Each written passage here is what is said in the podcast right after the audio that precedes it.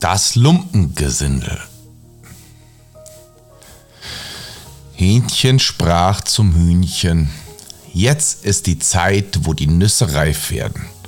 Da wollten wir zusammen auf den Berg gehen und uns einmal recht satt essen, ehe sie das Eichhörnchen alle wegholt.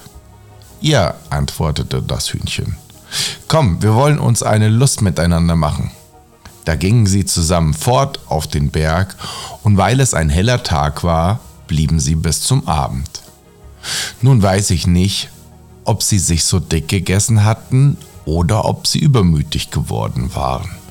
Kurz, sie wollten nicht zu Fuß nach Hause gehen und das Hähnchen musste einen kleinen Weg von Nussschalen bauen.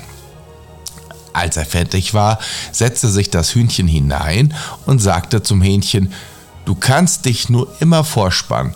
Du kommst mir recht, sagte das Hähnchen. Aber lieber gehe ich zu Fuß nach Haus, als dass ich mich vorspannen lasse.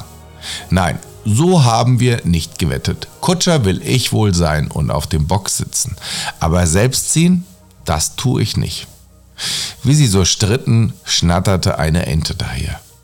Ihr Diebsvolk, wer hat euch geheißen, in meinem Nussberg zu gehen? Wartet, das soll euch schlecht bekommen. Ging also mit aufgesperrtem Schnabel auf das Hähnchen los, aber Hähnchen war auch nicht faul und stieg der Ente tüchtig zu Leib. Endlich hackte es mit seinem Sporen so gewaltig auf sie los, dass sie um Gnade bat und sich gern zur Strafe vor den Wagen spannen ließ. Hähnchen setzte sich auf den Bock und war Kutscher, und darauf ging es fort in einem Jagen. Ente lauf zu, was du kannst. Als sie ein Stück des Weges gefahren waren, begegnete sie zwei Fußgängern, einer Stecknadel und einer Nähnadel. Sie riefen Halt, halt, und sagten, es würde gleich stichdunkel werden. Da könnten sie keinen Schritt weiter. Auch wäre es so schmutzig auf der Straße, ob sie nicht ein wenig mit einsitzen könnten. Sie waren auf dem Schneiderherberge vor dem Tor gewesen und hätten sich beim Bier verspätet. Hähnchen. Da es magere Leute waren, die nicht viel Platz einnahmen, ließ sie beide einsteigen. Doch mussten sie versprechen, ihm und seinem Hühnchen nicht auf die Füße zu treten.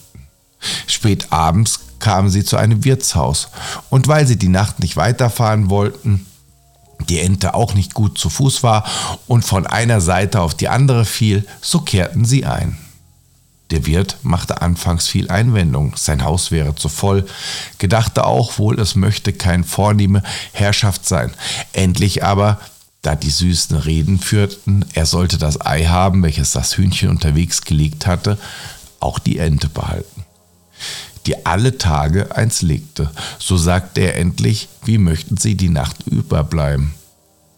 Nun ließen sie wieder frisch auftragen und lebten in Saus und Braus.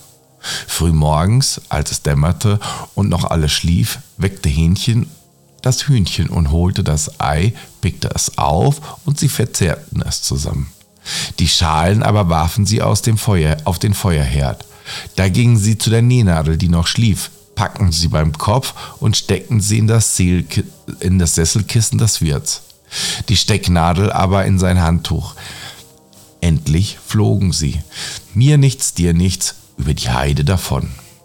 Die Ente, die gern unter freiem Himmel schlief und im, Ho und im Hof geblieben war, hörte sie fortschnurren, machte sich munter und fand einen Bach, auf dem sie hinabschwamm. Und das ging geschwinder als von dem Wagen. Ein paar Stunden später machte, Wirt, machte sich erst der Wirt aus den Federn, wusch sich und wollte sich am Handtuch abtrocknen. Da fuhr ihm die Stecknadel über das Gesicht und machte ihm einen roten Strich von einem Ohr zum anderen. Dann ging er in die Küche und wollte sich eine Pfeife anstecken. Wie er aber an den Herd kam, sprangen ihm die Eierschalen in die Augen. Heute Morgen will mir alles an meinen Kopf, sagte er und ließ sich verdrießlich auf seinen Großvaterstuhl nieder.